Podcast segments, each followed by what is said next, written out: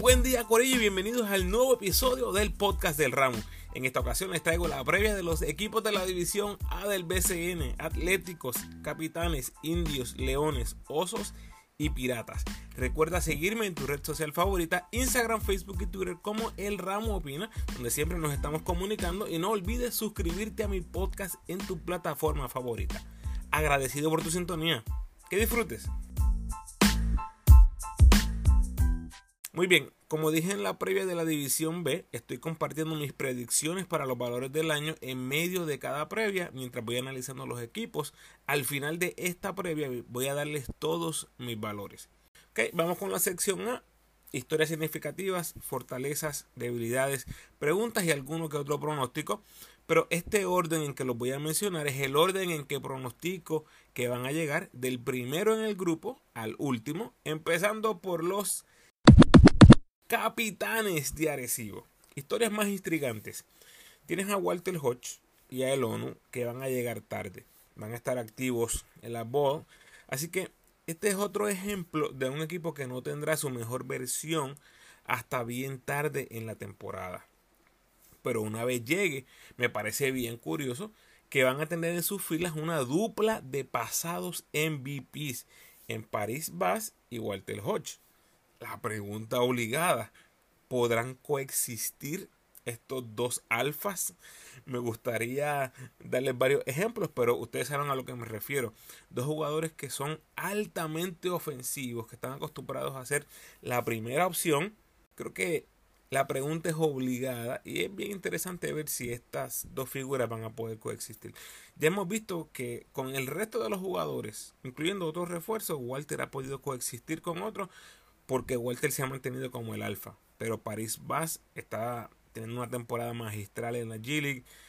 Hay que ver, hay que ver si estas dos figuras chocan en algún momento. Y tenemos a un nuevo comandante en la Navi, el señor Tony Ruiz.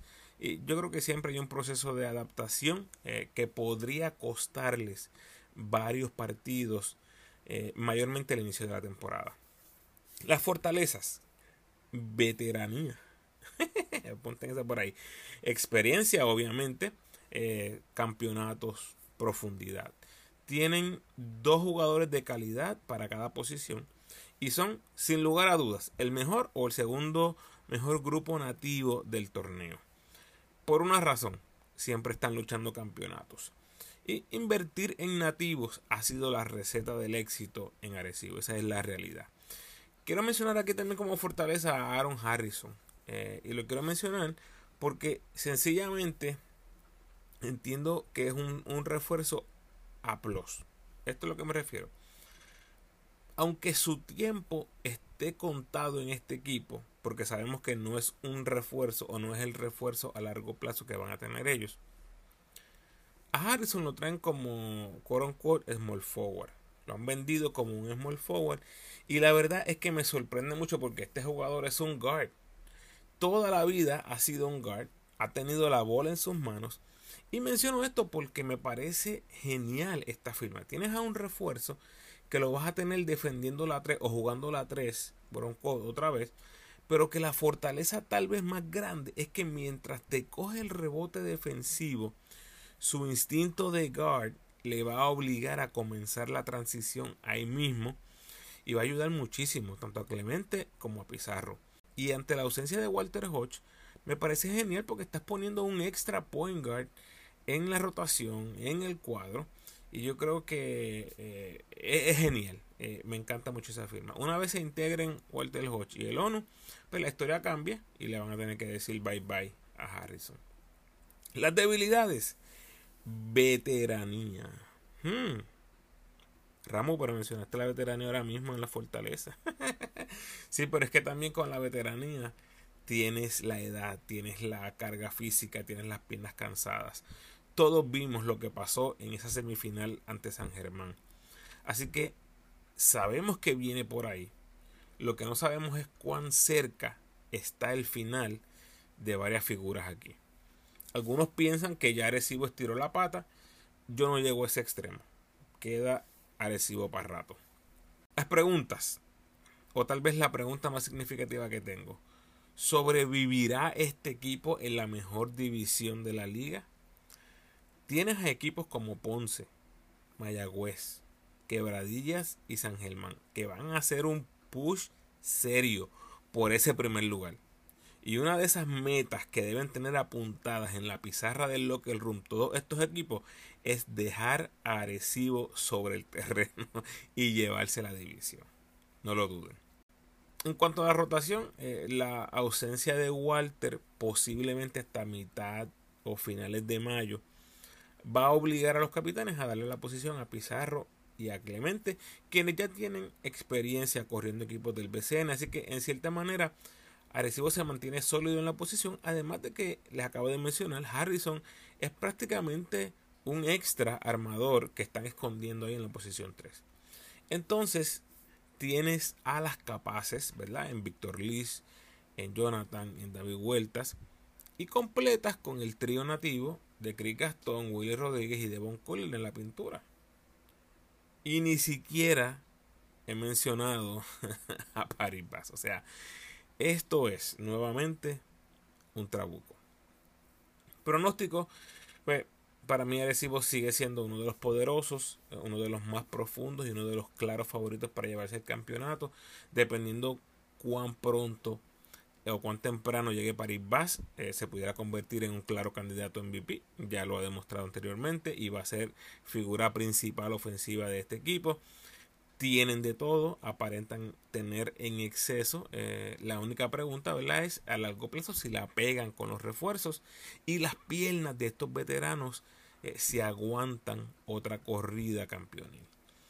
Ese grupito de Walter Hodge, Víctor Liz, Paris Bas y el ONU a mí me suena muy bien. Vamos con los leones, historias más intrigantes para los leones.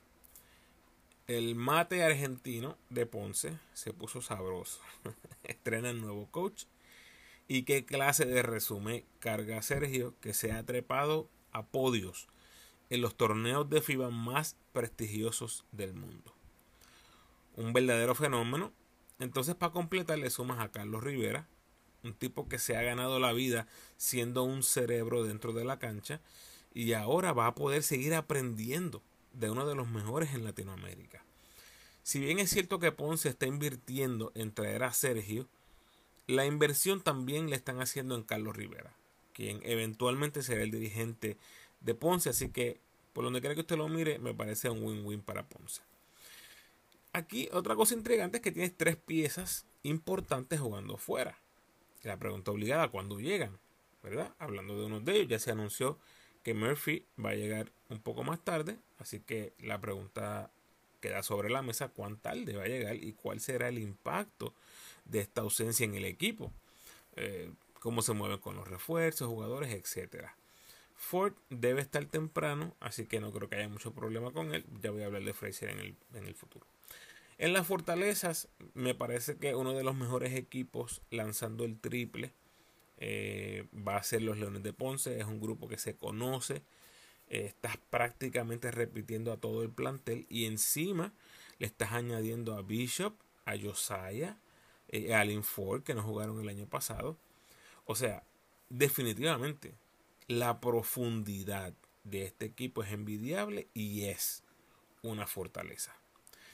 Las debilidades, pues el centro suplente eh, obviamente no está en sus mejores años, pero es que es lo único que hay, ¿verdad? Entonces vemos a varios jugadores sobrepeso y uno se pregunta, ¿y qué van a hacer ahora con esa gente? Eh, tengo muchas preguntas con la condición física de este equipo, es algo que van a tener que ir trabajando sobre la marcha y si no hay producción en cancha Eh, yo creo que la picota va a llegar más temprano que tarde. En, cuanto a las preguntas, eh, obviamente, ¿qué va a pasar con Fraser? Honestamente, creo que es la pregunta más importante en este equipo. Porque, aunque no tenemos evidencia, me parece que Fraser se podría convertir en el nuevo John Holland. Me explico. Ya les mencioné en la previa pasada el efecto Holland en Fajardo con él en uniforme, Fajardo es contendor al campeonato. Pero sin él, las cosas cambian. Y me parece que ese estatus es el que podría alcanzar Frazier. Ahora, de tal Frazier, ustedes saben que Jerreel y Trent jugarían juntos. Y lo harían por lo menos en 60 de los 80 minutos disponibles de las posiciones de guards. Si mi suposición es correcta, que Trent y De Jesús van a jugar mínimo 60 minutos de los 80 disponibles, ¿quién va a jugar esos restantes 20 minutos? Ahí tienes a Luis López, tienes a Bishop, tienes a Rosario, tienes a Ismael Cruz. Eh, toda esa gente peleándose por 20 minutitos. Gente, eh, no hay cama para tanta gente. Y esto eh, va a reventar por algún sitio. Así que de llegar Fraser, definitivamente que pudieran haber cambios no drásticos, pero cambios en cuanto a personal en el equipo de Ponce.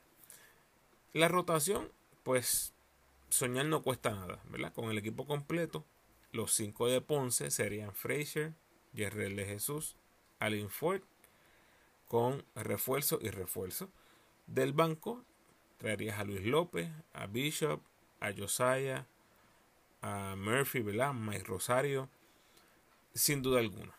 Uno de los mejores bancos de Puerto Rico, de los más profundos, van a tener o, o va a tener Sergio Hernández suficiente personal para rotar y ya vamos a ir viendo, ¿verdad?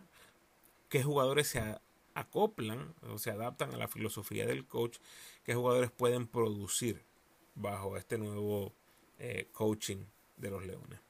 Pronóstico, eh, pues obviamente tengo que poner a Yerreel en la carrera por el MVP, va a estar en Puerto Rico desde el día 1, con los Leones desde el día 1, eh, y si a Ponce le va bien, ponme a Sergio para coach del año, claro que sí dependiendo cuán temprano llegue Frazier, debe ser un candidato obvio para novato del año. Y ya todos sabemos que no se necesita una gran cantidad de juegos jugados para ser elegible para, novato del año. Ya lo vimos con Angelito eh, hace unos años.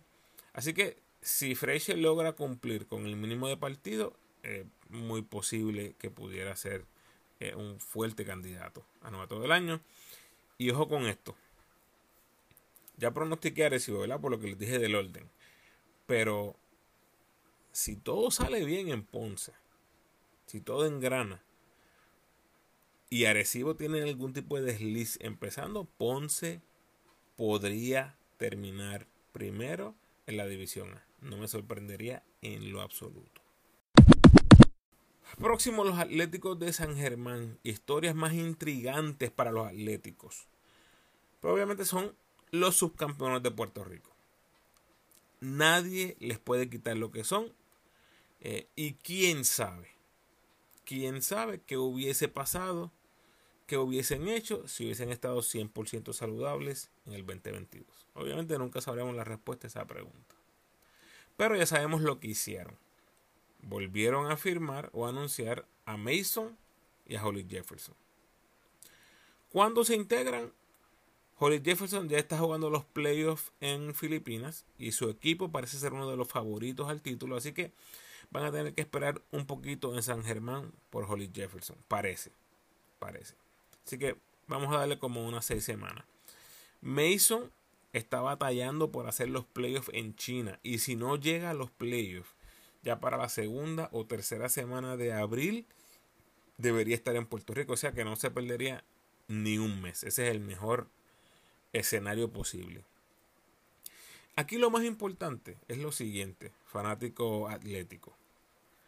Tony Bishop y Norris Cole son parchos, son reemplazos en lo que llegan Mason y Holly Jefferson. La fórmula que tanto fruto dio la temporada pasada va a estar en marcha nuevamente en el 2023. La pregunta obviamente es desde cuándo, pero hoy estoy grabando 21 de marzo. Tanto Mason como Holly Jefferson están saludables y la expectativa es que van a llegar a Puerto Rico. Yo pensaría que en algún momento de abril, tal vez de principios de mayo en adelante. Fortalezas.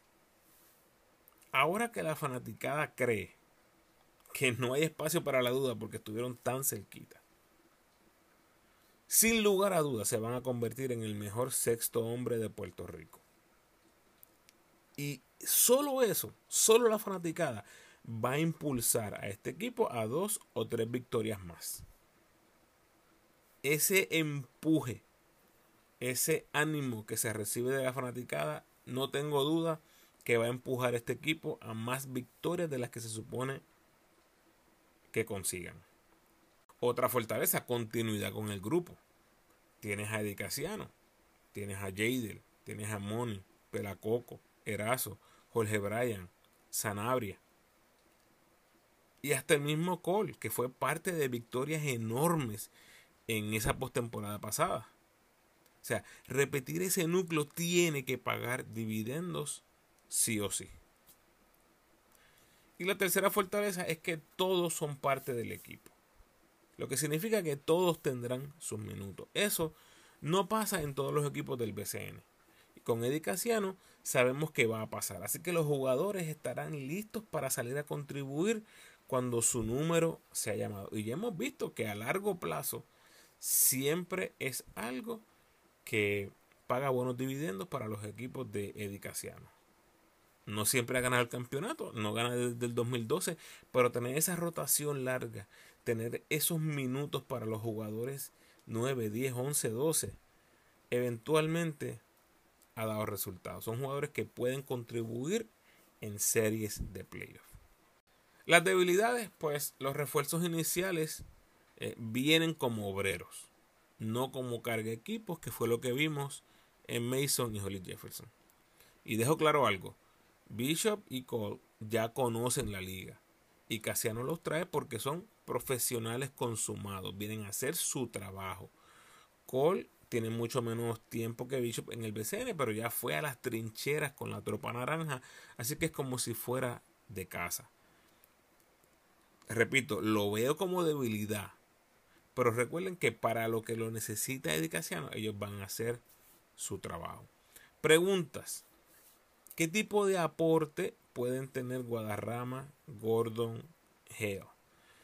Eh, y aquí hay algo bien curioso, Nick Guadarrama era mi jugador favorito en ese equipo nacional de las categorías menores. Eh, me fascinaba su estilo de juego, eh, su, ímpetu en el juego. sigue siendo un buen rebotero, ¿verdad? A pesar de que su tamaño tal vez no es tan grande para jugar abajo el palo.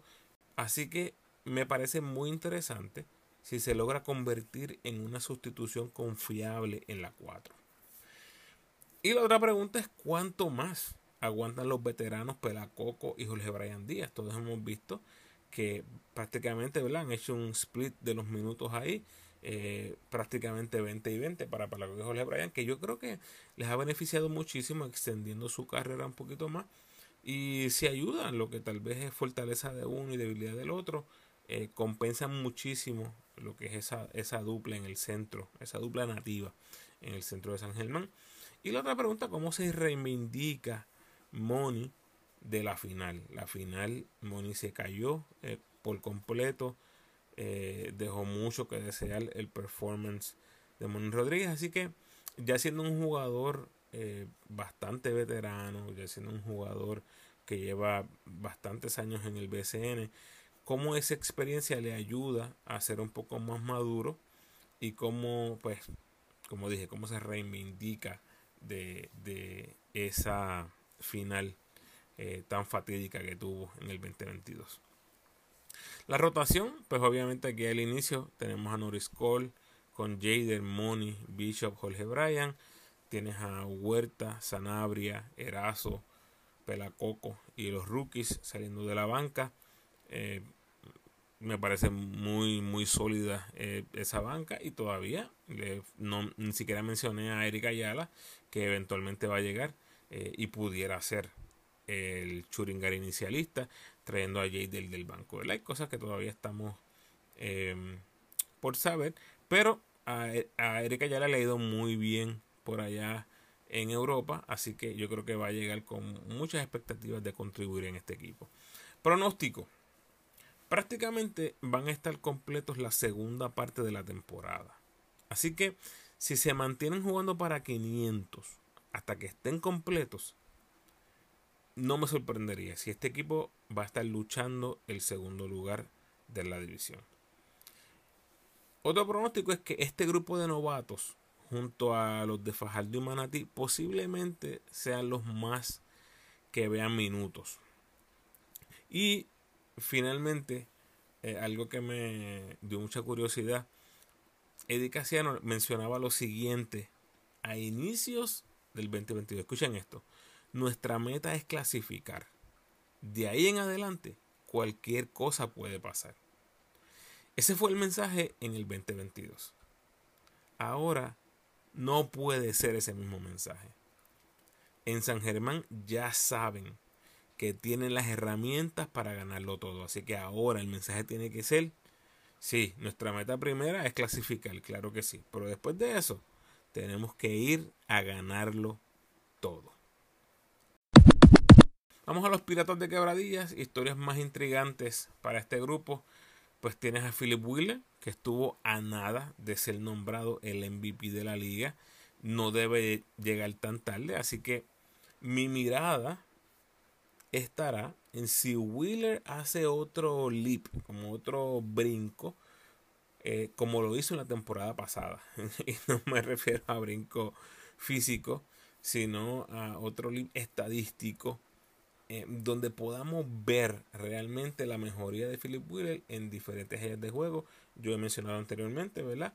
Cosas como lo que es el tiro libre, eh, cosas como lo que es el porcentaje en triples, el assist to turnover ratio. Son cosas que podemos cuantificar, además de lo que vemos en cancha.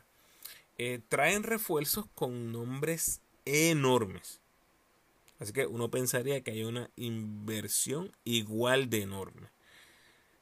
Y creo que es obligatorio preguntarnos si estos caballeros vienen con un interés real de jugar básquet y un compromiso real de cargar esta franquicia. No sabemos, no, no hemos visto eh, qué tipo de esfuerzo ponen en el juego, pero es algo que obviamente vamos a estar observando. Y otra de las historias intrigantes de los piratas es Isaiah Piñeiro. Si regresará o no ya va para un año fuera por lesión. Así que después de un año fuera, la pregunta es obligada. O sea, hay una recuperación física que no se ha dado al 100%.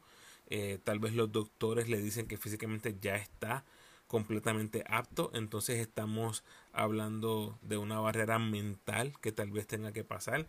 Estamos muy a la expectativa de ver qué va a pasar con esa Piñero. Las fortalezas agilidad defensiva del cuadro inicial.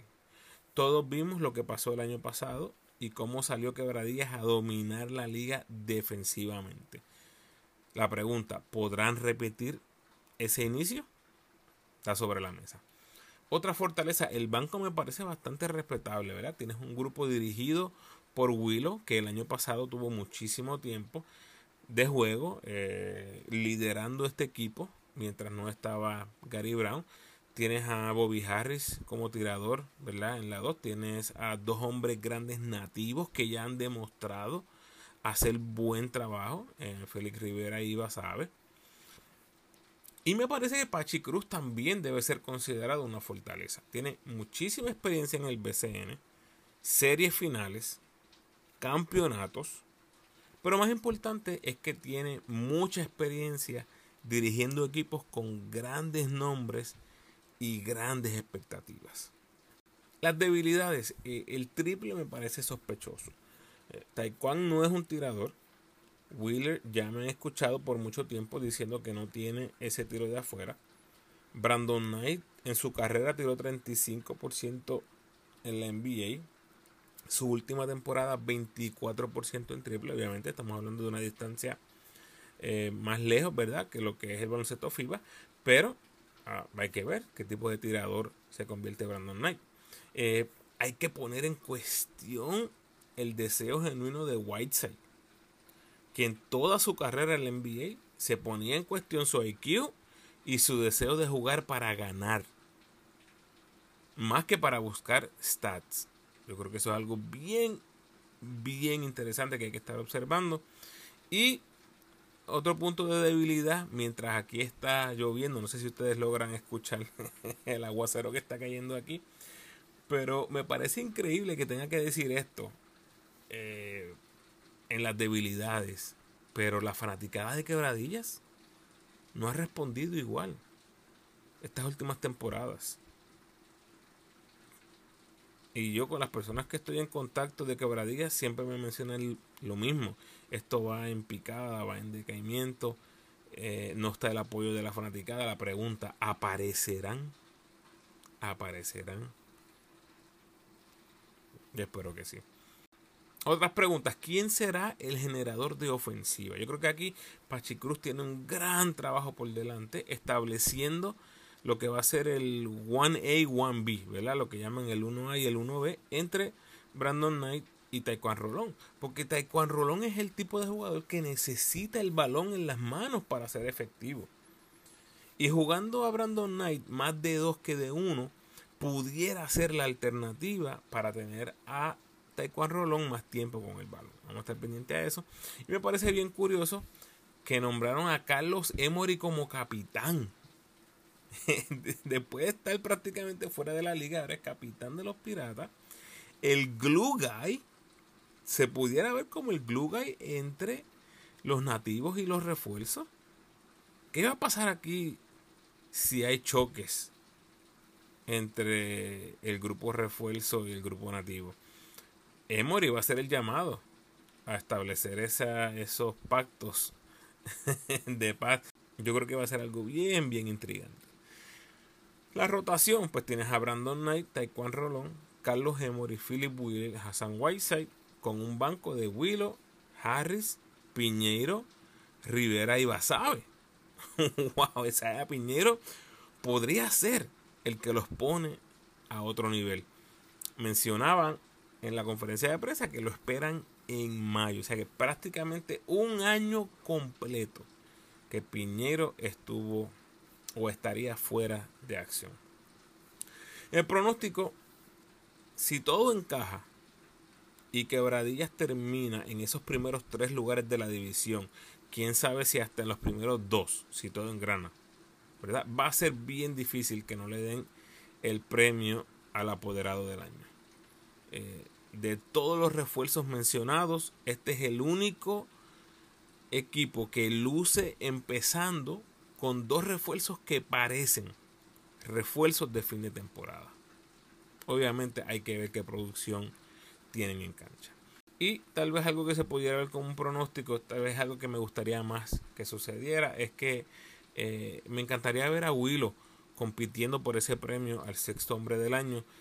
Honestamente, cuando tienes jugadores como Taekwondo Rolón y Brandon Knight frente a ti, va a ser bien difícil que tenga muchos minutos, pero yo espero que Pachi eh, consigue ese tiempo una vez Willow esté 100% recuperado y listo para aportar, que tenga ese rol grande eh, de más de 20 minutos. Vamos a estar observando eso también. Próximo, los indios de Mayagüez, las historias más intrigantes para los indios. Tienes a Cristian Dalmau como coach desde el día 1.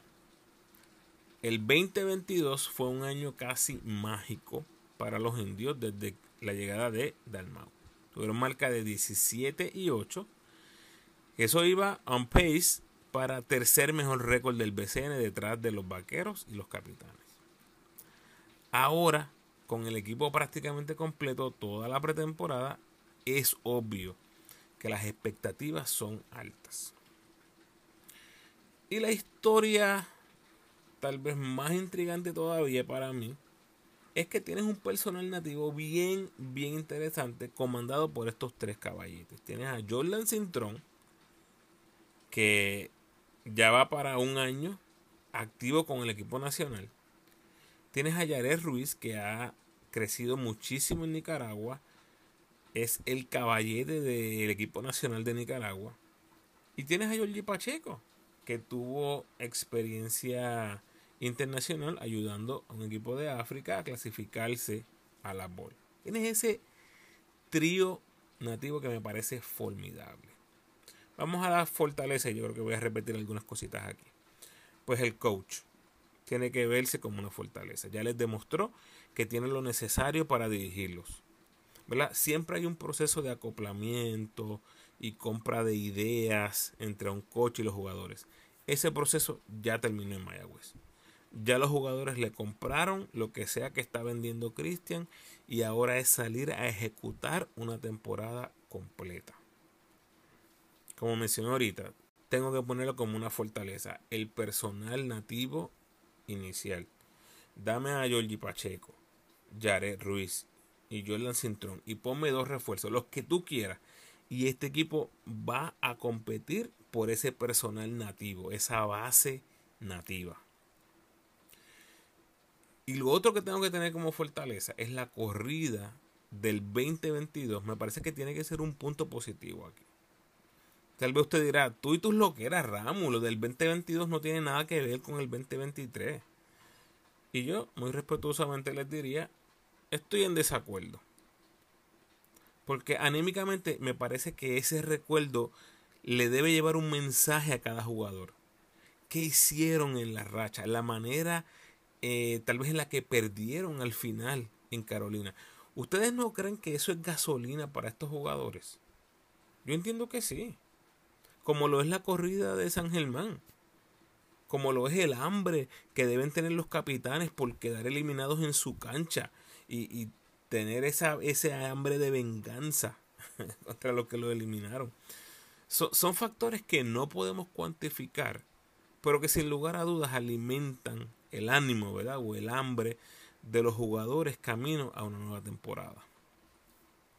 Las debilidades de los indios, pues el banco. Definitivamente tienes a Tyler Polo y a Gilberto Clavel. Esos son los únicos del banco con mucha experiencia en el BCN. Y de más está decir que sus mejores años ya están en el pasado. Y la pregunta más importante que tengo es qué pasará con Kelvin Viñales.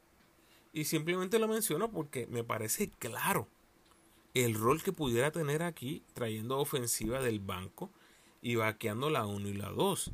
Y aquí hay varias cositas, ¿verdad?, que se pudieran observar porque ya hemos visto que Kyle Viñales ha tenido situaciones, no sé cómo llamarlo, problemas en otros equipos en el BCN. Y se habla mucho de que es un jugador que eh, exige ser el Pointer inicialista o el shooting inicialista o estar en el cuadro inicial. En este caso, si aceptara ese rol saliendo de la banca, siendo el backup de Georgie y del refuerzo que tengan en la 2, de, de lo que sea, pero siendo backup, yo creo que pudiera tener un rol bastante prominente, bastante importante en este equipo. Pero también pudiera haber la opción de que Cristian Dalmau sí le conceda empezar en la 1 trayendo a Georgie del banco. Este, y si es algo que haces para que, pues, para mantener a los jugadores contentos o, buscando eh, alternativas que maximicen lo que tienes en tu equipo y Georgie está bien con ese cambio y salir del, del banco, yo creo que de cualquier manera que lo veas, Mayagüez sale ganando eh, si Kyle Viñales se añade a este equipo.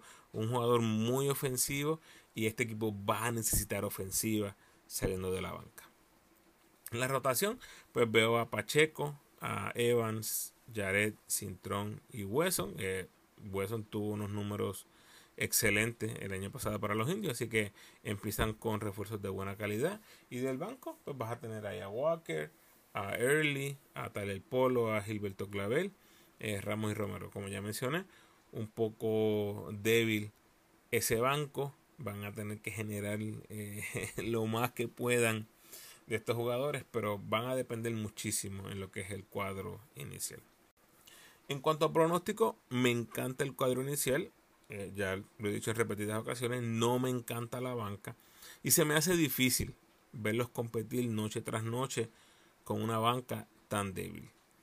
Eso posiblemente obligue a Cristian a usar su cuadro titular por más minutos de lo usual, lo que también podría resultar en lesiones o en entregar partidos, tal vez un back-to-back que tuviste que usar muchísimo a tus jugadores en la primera noche para poder sacar ese juego.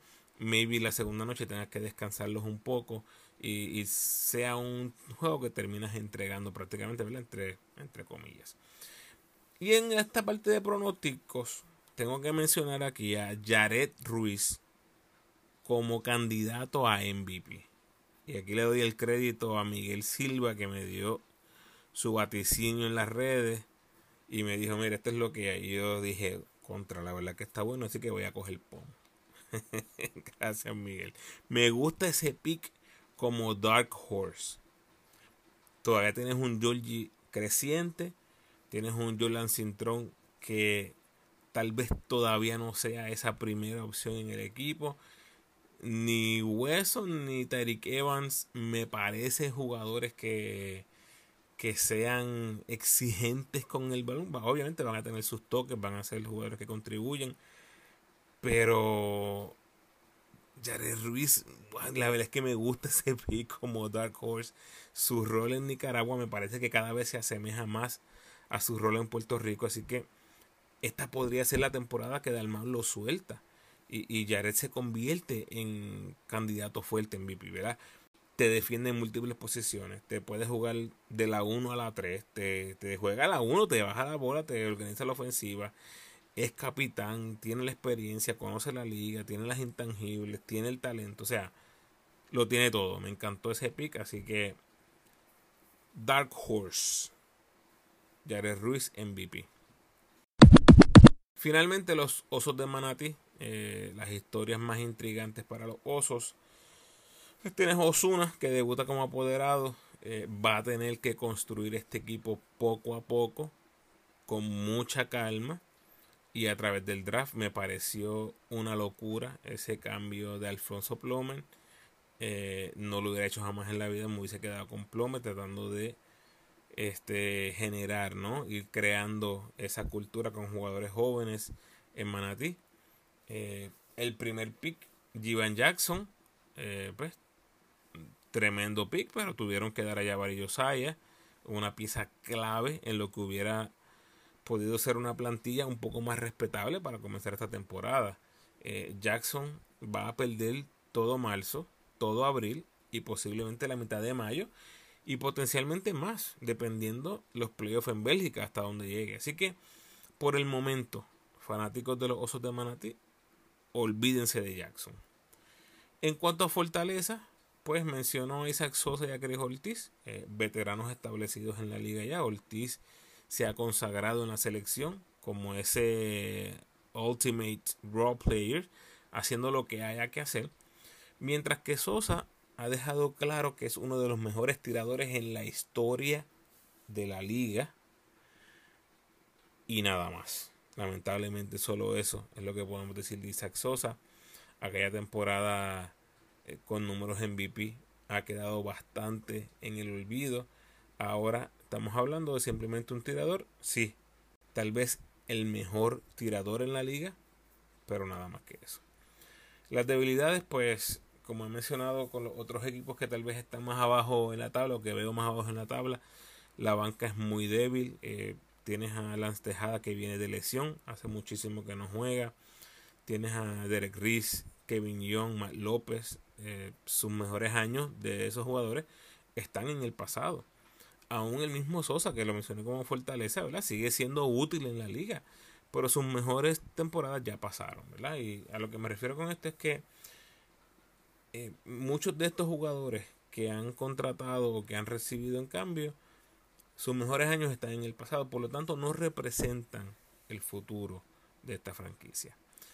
En cuanto a preguntas, tienes a Jordan Howell en Italia, eh, llegaría a mitad de mayo eh, prácticamente con un mes que le faltaría la temporada y ni siquiera sabemos si quiere jugar BCN. no ha jugado un season completo desde la burbuja cuando se lastimó.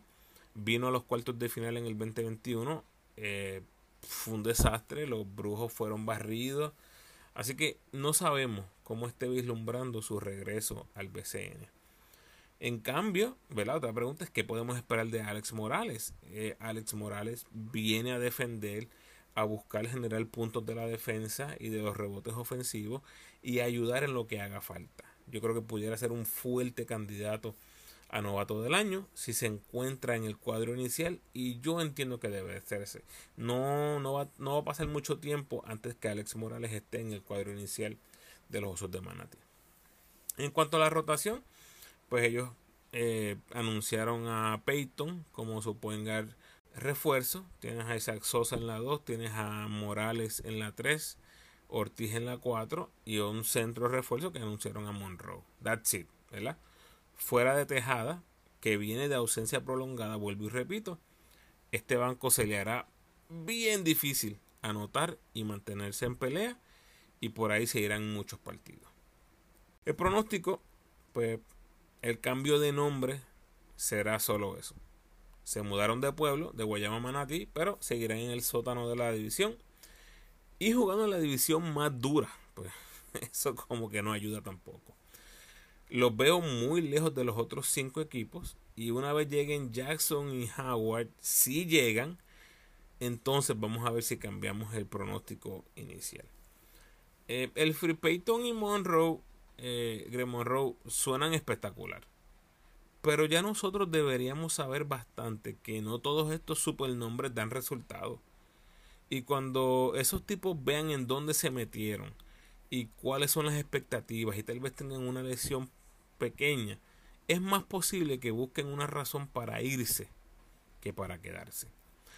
Mi predicción es que terminan últimos en la división y casi casi seguro que terminan últimos de la liga en general y dame a Morales como candidato para novato del año. Muy bien, terminamos los equipos. Hablemos claro por un momento. Les dije que el orden en el que los iba a mencionar era el orden en el que espero que lleguen los equipos. Y honestamente la paridad aquí es espectacular. Le encuentro fortalezas y debilidades claras a los cinco equipos de arriba. Eh, me refiero a Arecibo, Ponce, San Germán, Mayagüez y Quebradillas. Y puedo escuchar argumentos de ustedes, los fanáticos, de todos los ángulos. Eh, mi equipo va a terminar arriba por esto y por esto. Aquel equipo está viejo, mis refuerzos son estos. Aquellos bajaron, aquellos están espatados. Eh, yo tengo mis ex NBA, aquellos les falta química, etcétera, etcétera. Puedo escuchar todos los argumentos. Así que este será mi pronóstico final. La diferencia de juegos del primero al quinto será de tres juegos. O sea, prácticamente estoy diciendo que van a terminar todos juntos. Y los cinco equipos repito, Arecibo, Ponce, San Germán, Mayagüez y Quebradillas entrarán a los playoffs. El año pasado, esa diferencia que les dije de tres juegos, el año pasado fue de cinco juegos entre Mayagüez, que quedó quinto de la división, y Arecibo, que quedó primero. Este año la diferencia del 1 al 5 será de tres juegos.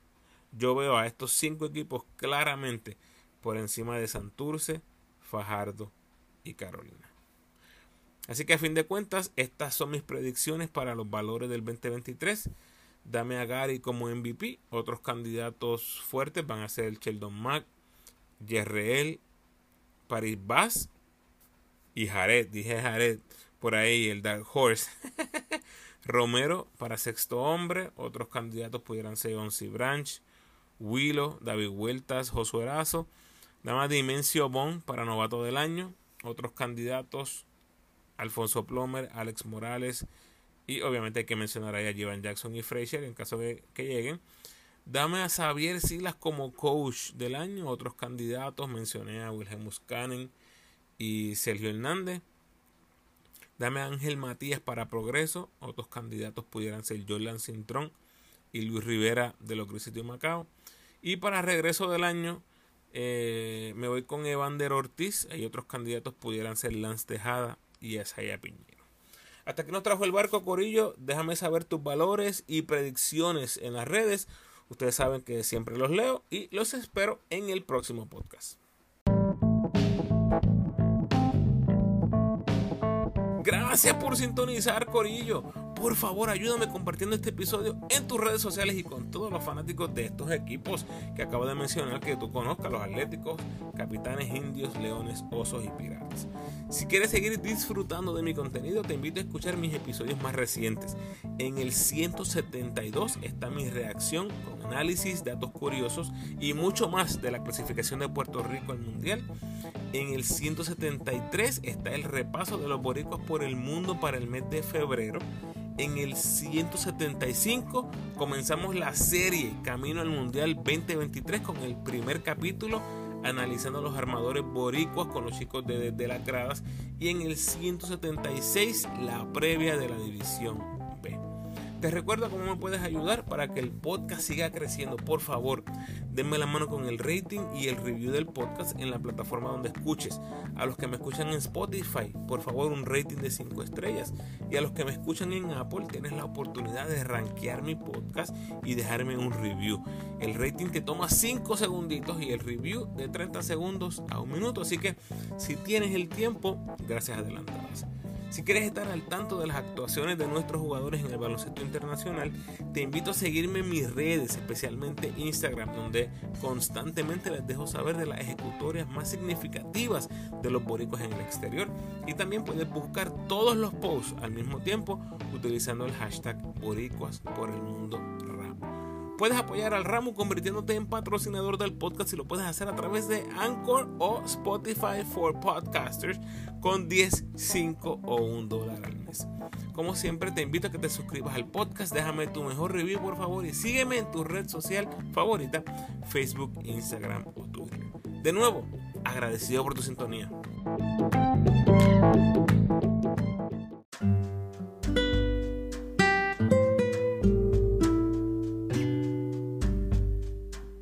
El pensamiento de hoy.